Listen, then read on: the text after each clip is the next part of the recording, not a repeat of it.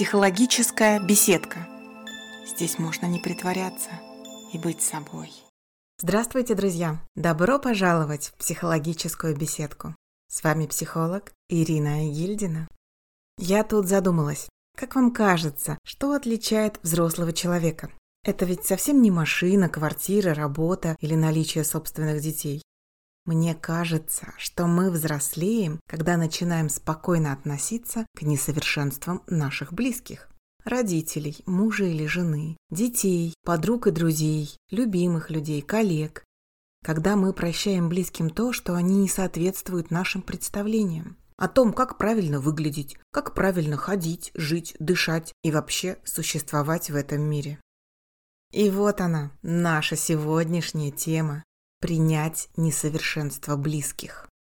Этот выпуск тесно связан с выпусками, посвященными сепарации, любви к себе и разговору о теневых сторонах личности.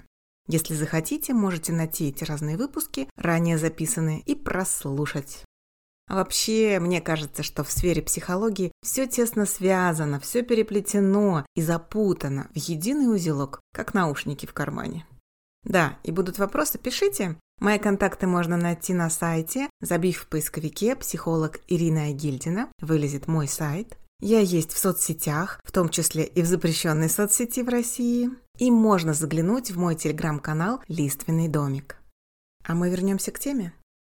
Дело в том, что у детей есть представление о родителях как о неких идеальных всемогущих существах, все умеющих, все знающих, я не говорю сейчас о каких-то крайних случаях, когда ребенок уже с самого детства столкнулся с жестокостью этого мира и успел познакомиться с неприглядной стороной родителей, мамы или папы, с алкоголизмом, с жестокостью, с психологическим или физическим насилием, с предательством. А я предлагаю поговорить о неком усредненном варианте, таком, про который говорят «обычная семья». Так вот, в раннем детстве образ родителей близок к идеалу. С ростом и развитием, ближе к подростковому возрасту, ребенок начинает видеть в родителях сплошной негатив. Родители делают все не то и все не так. Неправильно стоят, неправильно дышат, неправильно говорят и одеваются, раздражающе смеются и нелепо шутят. Проходили такое? Были у вас такие переживания? И это абсолютно естественное явление. Это раздражение на родителей необходимо нам для сепарации, для отделения. Я рассказывала о стадиях сепарации в более ранних выпусках. Ищите. Примерно отношения с родителями можно описать так. Сначала восхищаться и полностью доверять. Потом раздражаться и злиться. Потом отойти на шаг или два в сторону, дистанцироваться. И только потом начинается та стадия, о которой мы сегодня говорим. Принять несовершенство родителей, увидеть их реальные черты и с любовью и теплотой относиться к реальным родителям, а не к их приукрашенному образу. Еще раз повторю. Восхищаться, злиться, отдалиться, принять. Сразу предупрежу, друзья, невозможно перескочить стадии. Не получится из восхищения сразу перейти в принятие. Придется, все-таки придется прочувствовать и раздражение, и злость, и отдаление. А кто-то, увы, так и остается в стадии раздражения или в стадии дистанцирования, отдаления. Нам не всегда хватает сил, мудрости или поддержки, чтобы научиться принимать родителей такими, какими они есть. Принимать такими, какими есть – это вообще какие-то волшебные слова. Вот сосчитайте, сколько раз вы их слышали в своей жизни. И к какой только теме они не привязывались. Надо принять таким, какой есть. Что же это? Как это сделать? Сейчас разберемся. В почти идеальном книжном варианте сепарация начинается примерно в подростковом возрасте, и ближе к 18-25 годам человек относится к родителям с принятием. Но, честно говоря, я редко встречала такие идеальные случаи. Чаще всего сепарация в нашей культуре затягивается. Угу. И большую часть взрослой сознательной жизни у нас периодически возникает раздражение или желание дистанцироваться, отдалиться и не общаться с родителями. И в таком случае, не научившись принятию, мы к себе относимся с величайшей строгостью, требуем от себя идеала. И что особенно интересно, мы с такой же строгостью и критичностью относимся к окружающим людям, не принимаем никого, каждому встречающемуся человеку выдвигаем список требований, с линейкой и строгим шаблоном измеряем в человеке все – смех, речь, поведение за столом, как красит губы или как чихает, какая походка и манера одеваться. Если вдруг этот ваш знакомый или знакомая сделает какую-то ошибку, неправильно напишет или произнесет слово, или, о боже, возьмет не ту вилочку в ресторане, будет слишком громко смеяться над шуткой или слишком широко махать руками, ох, сколько раздражения будет в этот момент в нас. М -м -м. Как же презрительно мы будем морщить губы, Боже, боже, как так можно? Что за мерзкий человек нам повстречался? Этот человек все делает не так. Хм, вам знакомо такое явление? Встречали его в своей жизни? А может быть, вы и сами стали жертвой такого осуждения? Неприятно, да? Согласитесь. Если кто-то из ваших знакомых критикует, осуждает, указывает на недостатки, то это прежде всего означает, что ваш знакомый в сложных отношениях с собой. Это прямое указание на неумение отнестись к самому себе с теплотой, принятием и прощением. Так как же научиться принимать несовершенство близких? На самом деле ларчик просто открывается. Всего-то и надо, чтобы повернуться лицом к себе и простить себя, разрешить самому себе быть несовершенством, принять свои особенности. Да, я такой, какой я есть, и я себе нравлюсь. Только и всего. Человек, который не может принять себя или какие-то стороны в себе, не может принять и окружающих, родных и близких. Не сможет, и все тут. Навыка нет.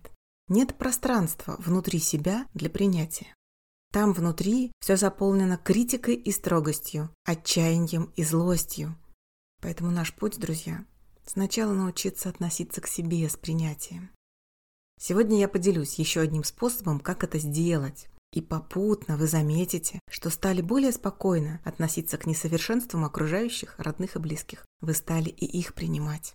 Так и будет. Это упражнение лучше выполнять письменно. Возьмите листочек и ручку, не поленитесь. Эй, давайте-давайте, не ленитесь, быстро возьмите листочек. Ну хорошо, в крайнем случае можно записать в телефоне. Готовы? Что делаем? Вспомните близких людей, кому вы относитесь с раздражением, с негативными чувствами, хотя человек вам не сделал ничего плохого. Это важное замечание. Мы не используем для этого упражнения людей, кто действительно причинил вам боль, унижал, оскорблял, предавал. Мы сейчас не будем учиться относиться к таким людям с принятием. Это совсем другая история. Если наберемся сил, как-нибудь и к ней придем. А пока рассматриваем тех, кто вроде бы и не делал ничего плохого, но раздражает. Это должен быть человек из вашего близкого окружения. Мама, папа, муж, жена, брат, сестра, дети, любимые люди.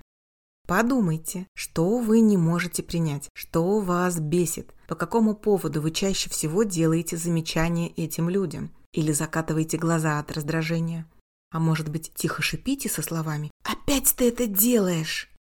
Например, вам постоянно не нравится, что ваш близкий человек может напевать песенку где-то в общественном месте. Да, напевать себе под нос, но все равно неприятно. Или человек громко разговаривает, или слишком непринужденно смеется. А теперь важный вопрос. А вы себе разрешаете такое поведение? Вы сами, если у вас хорошее настроение, позволяете себе напевать песенку в людном месте, например, в торговом центре? Или громко разговаривать? Или смеяться во весь рот? Вам можно это делать? Или это неприлично, не принято, некрасиво и еще много всяких «не»? Когда мы что-то себе не разрешаем и стремимся к идеальному, совершенному, приличному со всех сторон поведению, это показатель, что мы строги к себе. Мы не прощаем своих ошибок, чрезмерно требовательны к себе и относимся к себе без тепла и любви. Вы любите себя? Ответьте честно, друзья. Я ведь этот вопрос сейчас задаю не для того, чтобы вас пристыдить или указать на какие-то недостатки. Тем более, что я вас не вижу, и фактически вы сейчас разговариваете сами с собой и отвечаете сами себе. И кроме вас, ваш ответ никто не услышит. Будьте честны. Это очень сильно быть честным с самим собой. Да, и отсутствие любви и принятия – это не клеймо на всю жизнь. Это просто показатель вашего нынешнего состояния. А ведь в будущем все может стать по-другому, если, конечно, вы приложите усилия. Вернемся к упражнению. Угу. Итак, вы определили, что и себе не позволяете какие-то поступки и слова. Следующий шаг – разобраться, что лежит в основе этих запретов и неприятия. Почему вам нельзя себя так вести? Что будет, если вы начнете так делать? Под словами «так делать» я имею в виду то поведение, которое вас раздражает в близких и которое вы ни в коем случае не допускаете у себя. Как правило, в результате таких самораскопок выясняется, что в основе запретов лежат страхи. Страх быть непонятым и отвергнутым. Страх, что не будут любить и уважать. Страх, что покажешься кому-то странным, не таким, плохим, глупым или неправильным. Есть такое. Это не только у вас. Эти страхи достаточно распространены. Если обнаружили такой страх и хотите проработать, то можно еще раз переслушать выпуски психологической беседки, посвященные внутренним установкам и глубинным убеждениям. Поищите, я их записывала когда-то ранее. Ну, или записаться ко мне на консультацию, или на консультацию к своему психологу. Я не буду сейчас останавливаться подробно на проработке внутренних установок и глубинных убеждений. Тема громадная, много времени отнимет. Послушайте самостоятельно этот выпуск, хорошо? После того, как выяснили причину неприятия и запретов, начинайте разрешать самому себе быть не таким, поступать не так, отступать от идеальности и совершать ошибки. Вот ужас-то. Если вас бесит громкий смех, попробуйте сами рассмеяться чуть громче, чем обычно. Понаблюдайте, что произошло. Кто-то кинул в вас гнилой помидор? Люди громко сказали вам свое «фе». Люди от вас отшатнулись и отвернулись? На вас упало небо? Что случилось-то страшного ужасного? Ничего. Ведь совсем ничего не случилось, так? Просто у вас внутри что-то сжалось, вам стало страшно. Это просто внутренний страх. Вы с ним справитесь. А даже если кто-то и посмотрел на вас осуждающе, то вы ведь теперь знаете, что этот человек сам с собой разобраться не может, поэтому и осуждает других. Не торопитесь, разрешайте себе не все сразу, а потихоньку, по очереди, с передышками и перерывами. Со временем вы заметите, что и раздражающих людей вокруг вас стало почему-то меньше. Представляете себе? И отношения с близкими налаживаются. Вы научитесь относиться с принятием к близким. Вы увидите реальных людей с прекрасными чертами и милыми особенностями. Да, ваши родные могут что-то не знать, что-то не уметь или иметь какие-то милые странности. Но это ведь ваши родные. Ваши мама и папа, ваши дети, ваши брат или сестра, супруги или любимые. Что случится в мире плохого, если у вашего любимого близкого человека будет вот такая особенность? Содрогнется мир? Станет ли от этого всем хуже? Быть взрослым – это означает относиться с теплом и любовью, даже если ваш близкий или вы сами делает что-то не так, как вы задумали или как вам видится, или как у вас внутри в голове прописано. И даже если вы сами ведете себя не так, не так, как идеальная мама или идеальный папа, идеальный сын или дочь, идеальный сотрудник, идеальный человек, то вы тоже, кстати, заслуживаете любви и принятия. Ага, только и всего. Вот так у нас интересно тема о принятии близких закольцевалась с темой принятия себя. Сюрприз! Ну а нам с вами пора прощаться. Уже. До следующего раза. Пока-пока. С вами была психолог Ирина Агильдина. Я вас принимаю и люблю. Психологическая беседка. Здесь можно не притворяться и быть собой.